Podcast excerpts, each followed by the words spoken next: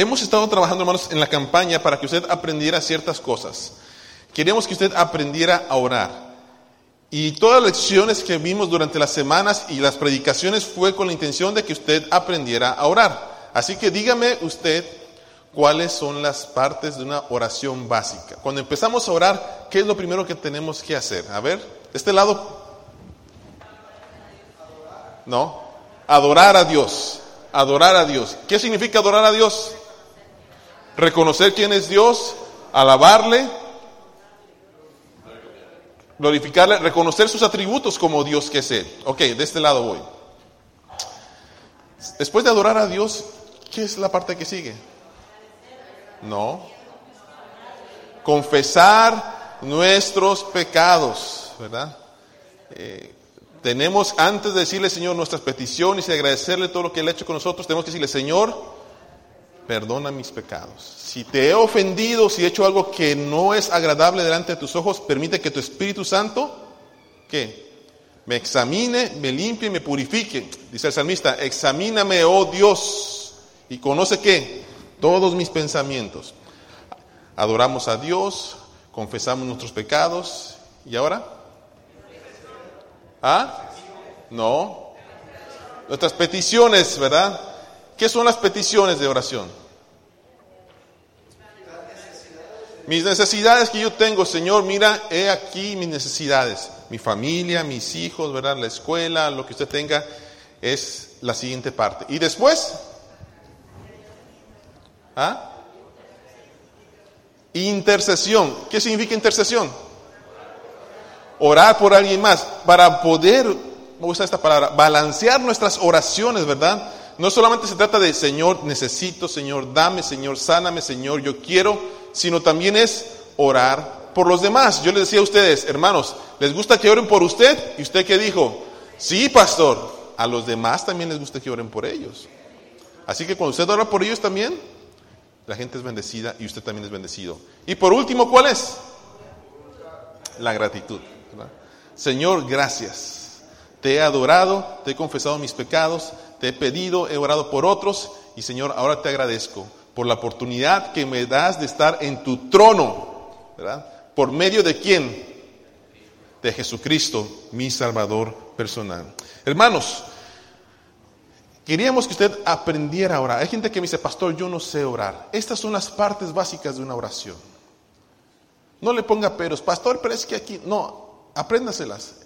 Cuando usted quiere enseñarle a orar a sus hijos o a alguien que apenas está este, aprendiendo a orar o se ha acercado al Señor, dígale, mira, ora así de esta manera. Y esto hace una oración balanceada para que no solamente sea yo, yo, yo, yo, yo. Así que anótelos ahí en su, en su cuaderno o tómele una foto.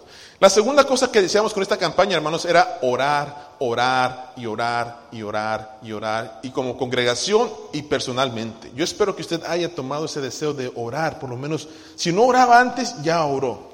Si oraba 10 minutos, mejor ora 20 ahora. Si ora usted 30 minutos, ya ora una hora. Pero la idea era que usted orara, orara, orara.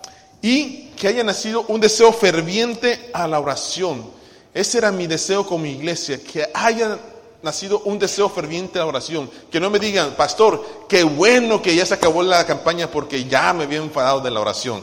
Miren lo que dice esa frase que escribió Samuel Chadwick. Dice, la única preocupación del diablo es mantener a los cristianos que alejados de la oración. Él no le teme a los estudios, obras o religión sin oración. Él se ríe de nuestro trabajo, se burla de nuestra sabiduría, pero tiembla. ¿Tiembla cuándo, hermanos? Cuando oramos. Por eso es que, hermanos, se siente el poder de Dios cuando la iglesia ora. Ahora, Sabemos que nuestra carne no quiere orar, eso lo sabemos muy bien, ¿verdad? Usted llega en la noche y dice, ay, qué cansado estoy. Se levanta en la mañana y dice, ay, no descansé bien. Señor, ayúdame. Nuestra carne no quiere orar.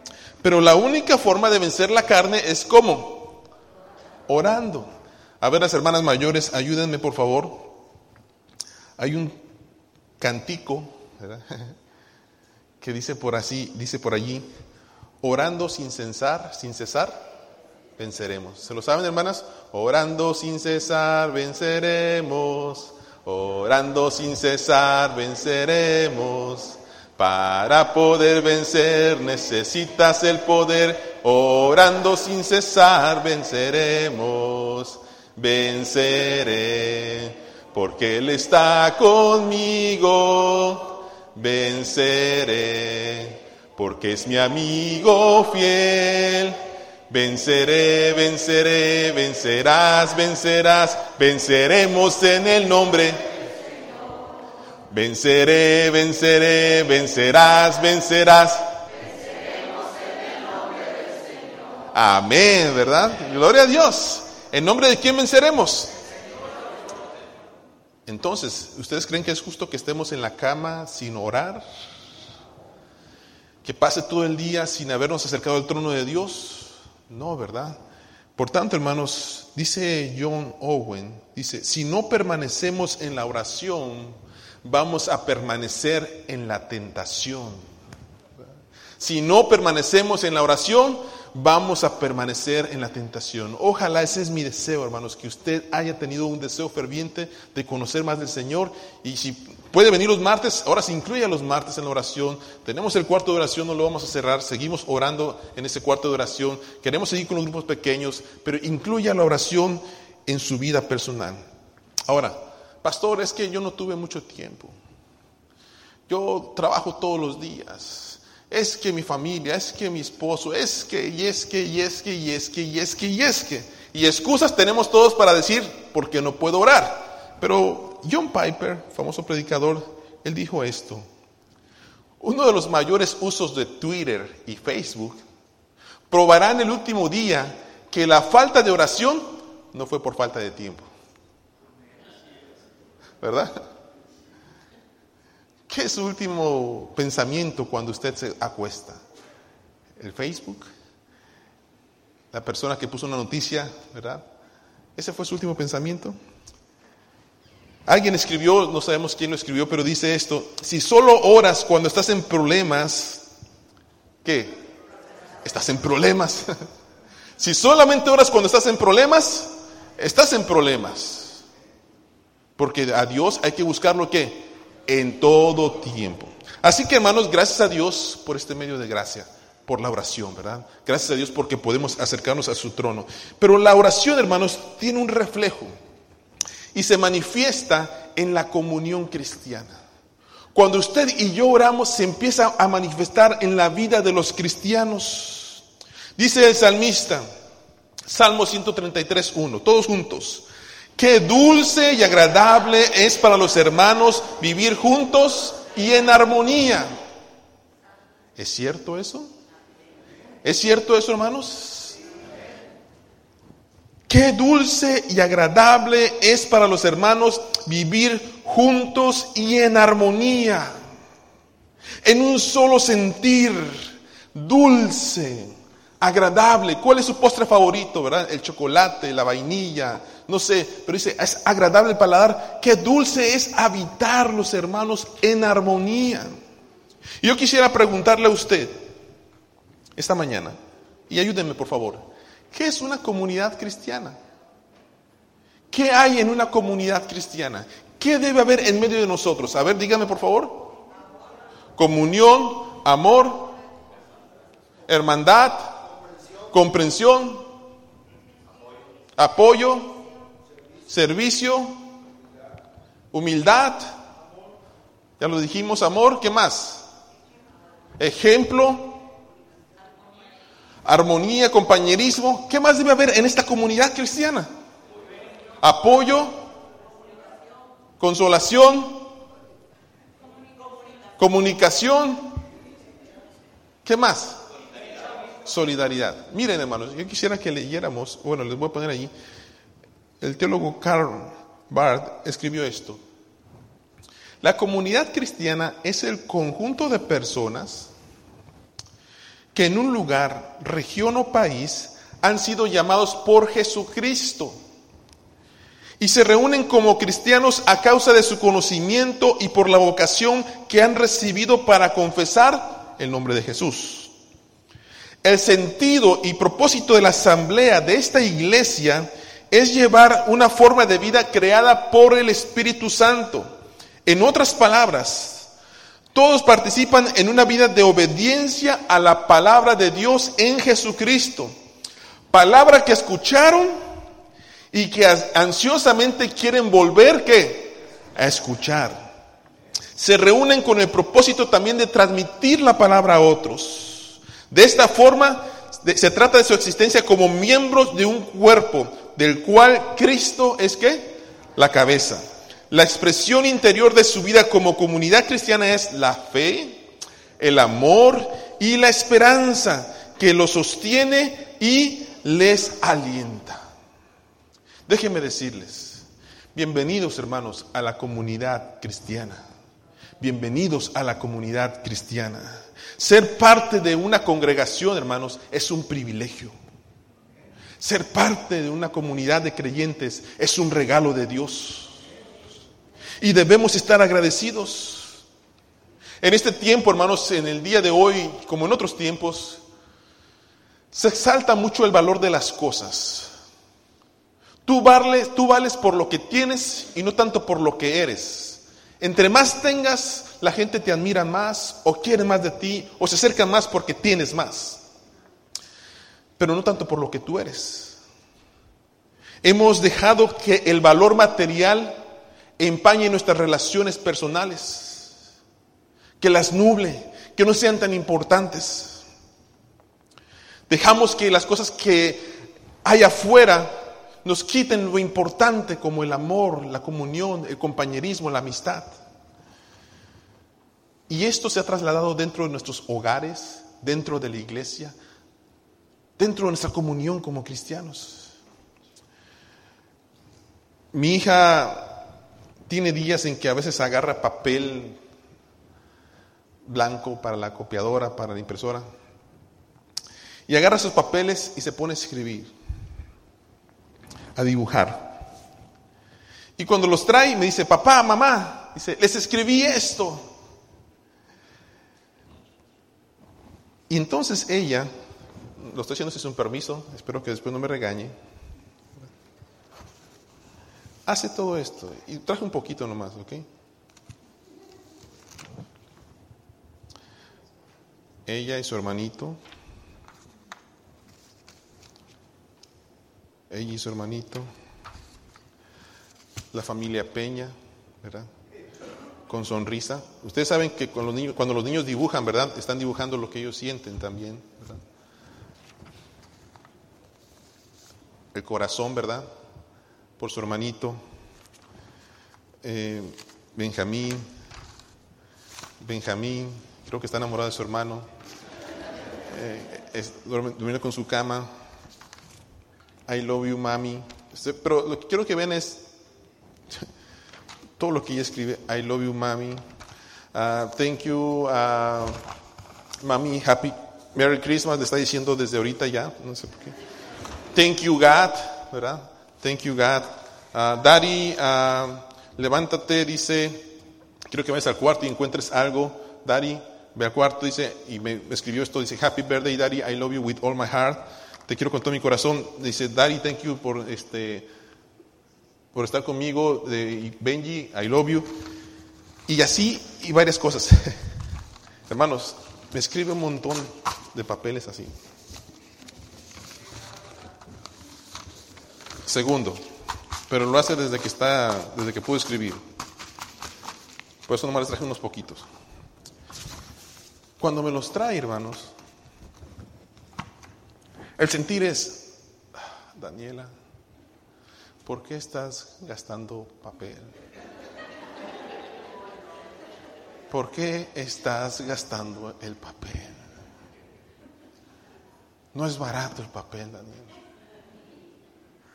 Viene ese pensamiento a mi mente, no les voy a mentir, viene ese pensamiento a mi mente. Y a veces los niños tienen esa idea de llegar a veces en momentos que uno está más ocupado, ¿verdad? Hablando por teléfono, Dari, Dari, yo quiero que tú leas esto. Pero es en ese momento, hermanos, cuando viene ese pensamiento a mi mente, que yo recuerdo a las personas que he tenido en mi oficina, a padres, que por lo menos ellos quisieran tener un papel escrito por sus hijos por lo menos uno, uno, ¿Cuántos de ustedes no desearían que su hijo escribiera un corazón y les dijera, papá, te amo, mamá, te quiero mucho? Y cuando recuerdo eso, me doy cuenta que quizás esto es material, pero lo que está escrito yo no lo puedo comprar. Y algún día mi hija será una persona joven, una persona adulta, y ya no tendré más papelitos de estos. Posiblemente ya no. Los extrañaré. Pero a veces, hermanos, lo que quiero decir con esto es que lo material empaña el valor de lo relacional. Y si nos fijamos en lo material, hermanos, nunca podremos ver el corazón de las personas. Y yo quisiera que ustedes notaran eso, hermanos, que no nos pase esto en la iglesia. Que no le demos más valor a los programas, a los ministerios, a ciertas cosas que queremos que sucedan en la iglesia por los valores relacionales. Títulos, éxitos, músicas, proyectos, y hacemos a un lado los valores personales.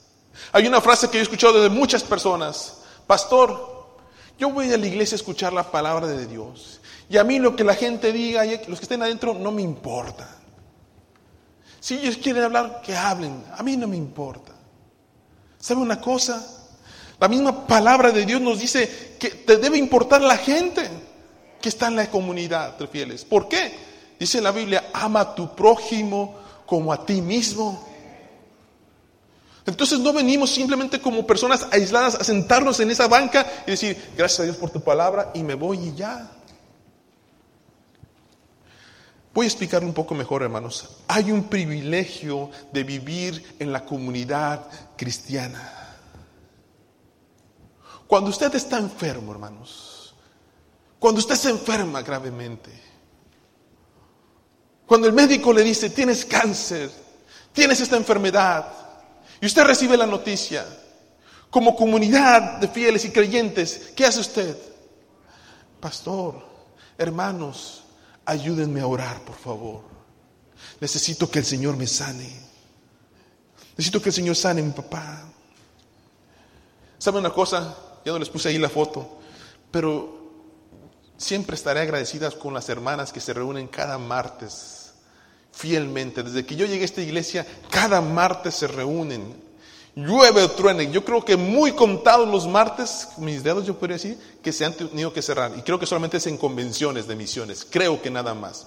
Si es que no, si es que van para allá, si no se quedan a orar. Pero cada martes, hermanos, mis hermanas de la oración y mis hermanos, algunos hermanos aquí que vienen, oran por ustedes. Cada semana ellas están fielmente en la oración orando por ustedes. Yo me preguntaba si alguno de ustedes había tomado el tiempo para orar por ellos o para darles gracias o mandarle una cartita, hermanos del grupo de oración, gracias. Cuando usted tiene una petición y la manda, hermanos, ellos están orando el martes. Cuando usted necesita trabajo, hermanos, yo he visto personas aquí de la iglesia que le han dicho, sabes que yo te puedo ayudar, yo te doy trabajo. Cuando usted no tiene que comer o no tiene dinero, hermanos, Dios envía a veces personas de la congregación que llegan en el momento específico y dicen, hermano, ¿sabes qué? Eh, sentí que tenía que darte esto. Aquí está. Hermano, Dios me mandó que te pusiera esto y paz, aquí está. Dios usa a la congregación de fieles. Cuando se ha sentido usted sola o solo, Dios ha utilizado a un hermano o a una hermana para que le fortalezca, ¿sí o no? Llega en el momento adecuado y dice, hermano, te veo triste, ¿está todo bien? No, no está todo bien, déjeme orar, déjeme orar por ti. Y oran juntos. Esa es la comunidad de creyentes, hermanos. Una visita, una plática, un abrazo, un consejo, una exhortación, compartir la mesa, una fe, un beso santo, ¿verdad? Un beso sin, sin, sin malicia, es lo que quiero decir. Una esperanza, una oración, una carta, un pasaje bíblico que alguien le comparte, risas, desvelos por preocupación, llorar juntos. Nos acompañamos en crisis, en dolores, en valle de sombra y de muerte. Esto es la iglesia. Y me pregunto yo, ¿dónde podemos encontrar esto? ¿Dónde?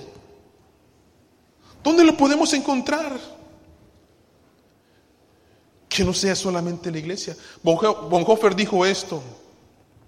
Qué inefable felicidad, dice, no sentirán aquellos a los que Dios, fíjense, a los que Dios permite vivir continuamente en comunidad con otros creyentes, dice.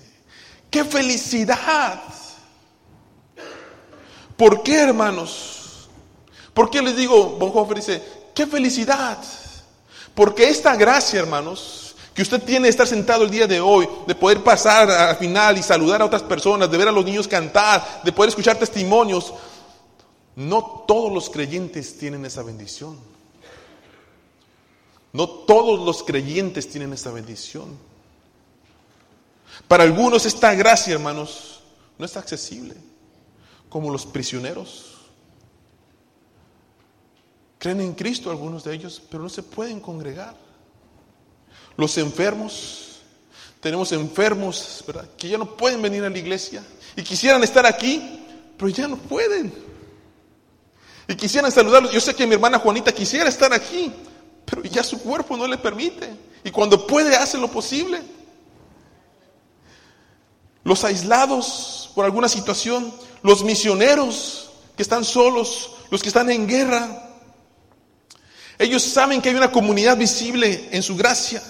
Inclusive el salmista dice así, recuerdo con emoción cuando marchaba al frente de la multitud hacia la casa de Dios entre gritos de alegría y alabanza de un pueblo en fiesta. Hermanos, debe ser alegría cuando nosotros decimos, voy a la casa de Dios, voy con mis hermanos a alabar a Cristo, voy con mis hermanos a confesar que Jesucristo es Dios. Debe ser un gozo estar en la casa del Señor, el tener comunión unos con otros. Mas, sin embargo, hermanos, parece que algunos en la comunidad cristiana desprecian este privilegio. Monhofer dice, a veces es despreciada y pisoteada por aquellos que lo reciben diariamente. Olvidamos fácilmente que la vida entre cristianos es un regalo del reino de Dios y nos puede ser arrebatado en cualquier momento y podemos ser abandonados en completa soledad. Hay personas que estuvieron en nuestra congregación, hermanos, y yo sé, ahora están solos. Están solos. Decidieron mejor salir y no se congregan en otro lado y están solos, con su soledad, por cualquier razón. Pero hermano, dé gracias a Dios porque el día de usted, el día de hoy, usted puede todavía recibir una palabra de aliento, palabra de Dios, una oración, un abrazo y decirte, hermano, hermana, me da gusto verte el día de hoy. Gloria a Dios por eso. Denle gracias a Dios por ello. Por eso, por eso quiero invitarle, hermanos, a algo en esta comunidad. Número uno, no desprecie la comunidad cristiana. No la desprecie. Si Dios le ha puesto en esta congregación, hermanos, ame la congregación. Ame a los hermanos como son. Aquel que le gusta el color negro como aquel que le gusta el color blanco. Aquel que le va a las chivas como aquel que le va a la América. aquel que tiene un carácter difícil como aquel que tiene un carácter afable. No desprecie la comunidad cristiana, sino al contrario, quisiera invitarle, esfuércese por favor, esfuércese a mantener, como dice la palabra de Dios, el vínculo de la paz. Cuando pasa algo, sucede algo que no me, no me gusta, no me favorece, Señor, ayúdame a edificar el cuerpo de Cristo. Por eso yo le quiero pedir con todo mi corazón y en el nombre de Jesús se lo pido. En el nombre de Jesús se lo pido, hermano y hermana. No lastimen la iglesia. No lastimen la iglesia. Queremos servirle. Queremos amarle. Queremos estar con ustedes en tiempos difíciles y en tiempos de buenas cosas. Queremos estar con usted. Pero si usted tiene otras intenciones, de no amar, de no edificar, yo le reprendo en el nombre de Jesús. Y mejor busque otro lugar. Porque si usted tiene intenciones de venir a dañar aquí a nuestras jovencitas, a nuestros niños, a nuestras personas mayores, no tiene usted nada que hacer aquí. Oro que el Señor toque su corazón, sí. Pero no lastime la iglesia. No lo lastime con personas hablando de otras personas, chismeando, lo que no es correcto. Y lo que usted sabe muy bien que no edifica la iglesia, no lo haga. En el nombre de Jesús se lo pido. Somos el cuerpo de Cristo y tenemos que amarnos y respetarnos unos a otros. Y si usted lo sigue haciendo, hermanos, que Dios haga juicio contra usted, porque está dañando el cuerpo de Cristo.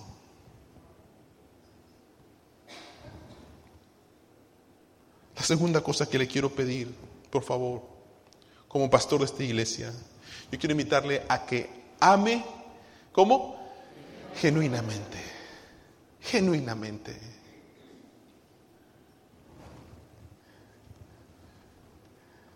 Recuperemos, hermanos, estoy usando esta palabra, recuperemos el amor y el cuidado unos por otros. Recuperémoslo, el amor y el cuidado unos por otros. Y déjenme usar, por favor, este ejemplo. ¿Cuántos de ustedes no agradecen la vida de nuestra hermana Jorge? ¿Ah? Pastor, tal hermana está enferma. Pastor, tal persona ocupa visita. Pastor, así se sabe. Está allí. Pastor, ¿qué sabe usted de esta persona? Pastor, ¿por qué no ha venido tal persona? Pastor, a la hermana y Jorge le importan ustedes. Les ama genuinamente y ora por ustedes. ¿Cuántas hermanas Jorge necesitamos en una iglesia que amen genuinamente? Que cuando se trate de orar y pedir a Dios por el hermano, de tener comunión, hermanos, hagamos a un lado nuestra raíz de amargura, de dolor, y nos unamos en una sola voz a pedirle, Señor, en el nombre de Jesús, ten compasión de mi hermano. Hermanos, el domingo pasado que tuvimos nuestra campaña de, nuestro servicio de sanidad, qué bonito. Nos reunimos aquí y oramos unos por otros. Y les dije, esta vez hermanos, me van a ayudar a orar a ustedes. Y puse a cada uno de los hermanos a orar por los enfermos. Hermanos, la presencia de Dios se sintió. Porque somos una comunidad. El pastor no es la comunidad. Todos los que estamos aquí somos una comunidad. Visite. No se quede en un solo grupo, hermanos, por favor. abra su campo de amistad. Conozca a otros. Yo quisiera decirle a las personas que están recién llegando a nuestra iglesia, que tienen un mes, dos meses, o que están recién llegando como hoy, queremos amarles. Ábranos un poquito de espacio eh, para poder conocerles, para poder amarles y abrazarles. Queremos estar con ustedes. Y déjenme decirles, si alguien les quiere hacer daño, díganme, yo lo pongo en su lugar. Yo les digo, yo lo pongo en su lugar. Queremos personas en esta iglesia que amen genuinamente. Así que hermano, cuando salga de esta iglesia, salude a los más que puedas y dígale, bienvenido a la casa de Dios. Por ahí alguien me comentaba, pues parece que solamente hay unos dos o tres que saludan a toda la iglesia, el pastor y otros dos o tres personas ahí. Y todos los demás salen como pescaditos. Salude, haga comunión unos con otros. ¿Creen que puede suceder esto, hermanos? ¿Creen que puede suceder? Gloria a Dios, estoy, emocionado. Tercera cosa, esto es importante. ¿eh? Sea usted el primero en cambiar. Sea usted el primero en cambiar, por favor. Yo quiero invitarle a que el cambio, ore usted para que empiece en usted. No esté esperando que el pastor, cuando el pastor cambie y me visite, entonces yo voy a cambiar. A la mejor entonces. Mientras, no. No está esperando que el pastor, la junta, los líderes cambien. Muestra el amor de Cristo como nos dijo Juan. Ponme el versículo por ahí. Todos juntos dice, si decimos que tenemos comunión con Él y andamos en tinieblas, mentimos y no practicamos la verdad. Pero si andamos en luz, como Él está en luz, tenemos comunión unos con otros y la sangre de su Hijo Jesucristo nos limpia qué? De todo pecado. Esta es la comunión de la iglesia, hermanos. Primera Tesalonicenses 4:9 dice, Pero acerca del amor fraternal no tenéis necesidad de que os escriban, porque vosotros mismos habéis aprendido de Dios que os améis unos a otros. ¿Qué aprendimos de Dios, hermanos? Que el amor es fraternal, misericordioso, sufre, lucha, perdona, se entrega, sirve como un hermano. Y la pregunta es, ¿ama usted fraternalmente? ¿Ama usted fraternalmente en esta iglesia? Hoy también, hermanos, participamos de la comunión. Tomaremos la Santa Cena. Y la Santa Cena es ese privilegio que Dios nos ha dado de recordarnos que somos un solo cuerpo en Cristo Jesús, a pesar de nuestras diferencias y nuestras diversidades. Ponme la foto, por favor, del principio. La foto que te pedí, Estefany. Miren, ¿quién ven ahí? La hermana Juanita, la hermana Sarita, la hermana Jorge, ¿Ah? Perú, Salvador, Ecuador y México. Pero Cuba. ¿Qué dije yo? Ecuador. Casi. Cuba, Salvador, Perú y México.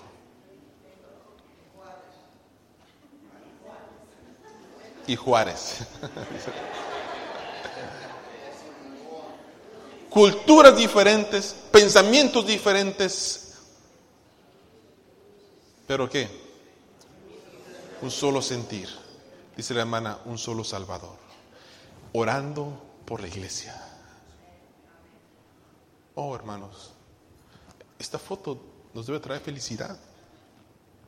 Y esto es lo que significa compartir la mesa del Señor que a pesar de cómo estemos, nos tomamos de la mano y decimos, seguimos caminando juntos para ir con nuestro Señor.